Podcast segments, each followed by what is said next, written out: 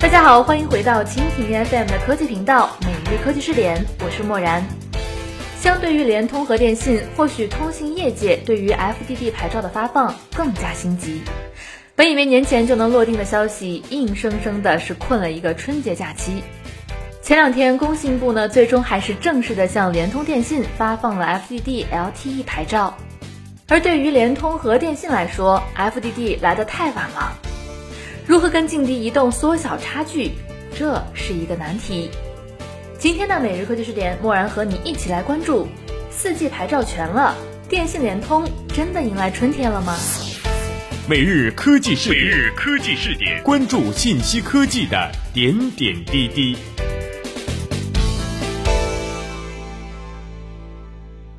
虽然春节前 FDD 牌照没有发出来，但是春节的长假一过，市场就已经开始了风声不断。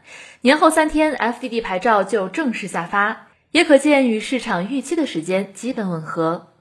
工信部正式发文，向中国电信、中国联通颁发了第二张 4G 的业务牌照，即 FDD LTE 牌照。由此，我国也全面的进入了 4G 规模商用时代。当然，中国移动没有获得这张牌照。工信部称，根据相关的企业申请，依据电信条例和电信业务经营许可管理办法，经过对申请企业的财务能力、技术能力和运营能力等方面的综合审查，向中国电信和中国联通发放了 FDD LTE 的经营许可，支持企业结合自身的实际情况，统筹推进 4G 融合发展，促进信息消费。中国第一张 TD LTE 牌照是在2013年的12月4号颁发的。一年多的缓冲时间，让中国移动布局四 G 的速度获得了长足的发展空间。这恐怕也是对自主知识产权的 TD 的一种眷顾。目前，在全球范围内支持 FDD LTE 的运营商超过了三百家，而支持 TD LTE 的只有三十家。那么，TD LTE 和 FDD LTE 孰优孰劣呢？目前国际上主流的四 G 应用是 FDD，而中国移动推广的则是 TD，两者之间优劣势或许各有千秋。如果从速率来看，理论上 FDD LTE 高于 TD LTE，但是如果从部署上讲，TD LTE 又具备了更好利用频谱资源的优势，适合密集区域的部署。而且中国移动有一年多时间的缓冲布局。正是这一年多的时间，让中国移动在 4G 高端用户的争夺上获得了先发优势。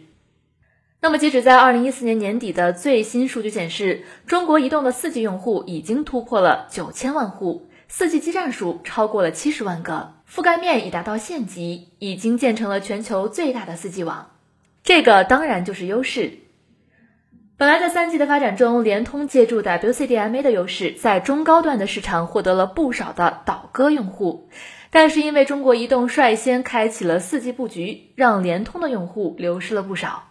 尤其是一些相对贡献 ARPU 值更高的用户转向，对于联通来说是一大损失。当然，对于中国电信来说，损失也是很大的。事实上，去年中国电信的新增用户基本上可以忽略不计。由于其对 TD 铺设的信心不足，电信和联通其实也一直在等待着 FDD 的落成。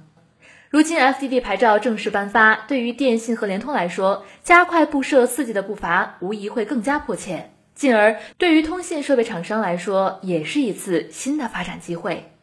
我们可以预计的是，2015年的建设力度会更大。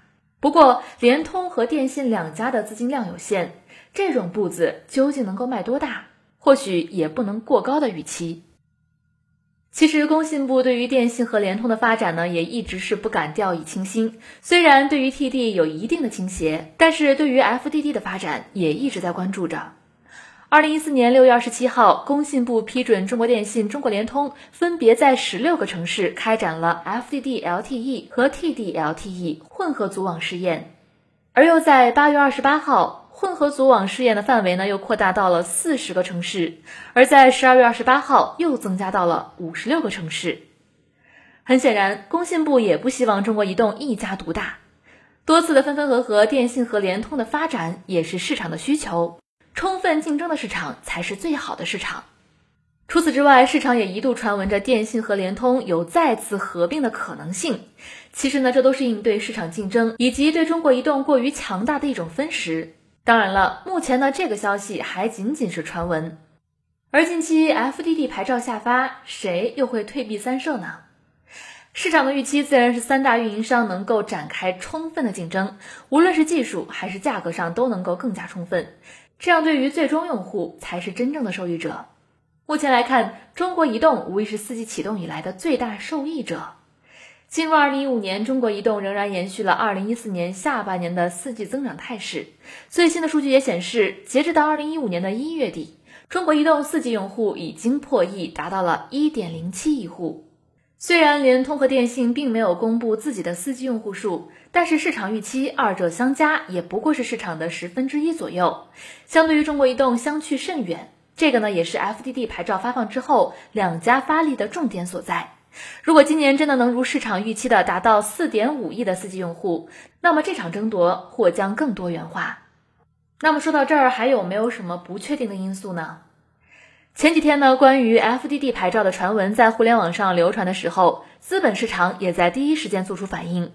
临近午间收盘，中国联通突然发力直线拉升，涨幅超过了百分之七，相关的概念股也随之大涨。广电网络涨停，烽火通信涨了近百分之六，中兴通讯的涨幅超过了百分之四，而武汉凡谷也涨了近百分之三。二十七号当日收盘，中国联通呢也上涨了百分之五点六。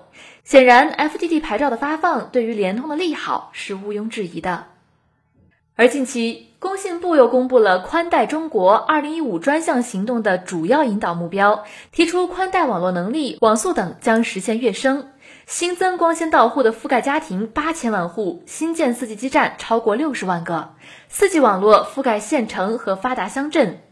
而由于中国移动计划在今年新增三十万个四 G 基站，因此呢，我们也可以预见。联通和电信一共可能会新增三十万个四 G 基站，对于他们来说呢，可能还是有一点少，在和中国移动竞争中，劣势还是存在的。不过，如果真的像之前市场传闻的那样，二者合并，那么市场的争夺或许又是另外一番景象了。好了，关于这个话题，我们就说到这里，感谢你的收听。如果你喜欢我们的节目，可以点击屏幕上的星星来收藏我们的节目。默然在声波的这边依然非常感谢您的关注。当然，如果你想找到一些志同道合、同样喜欢科技的朋友，也可以加入我们的 QQ 群，群号是二四六零七二三七零二四六零七二三七零。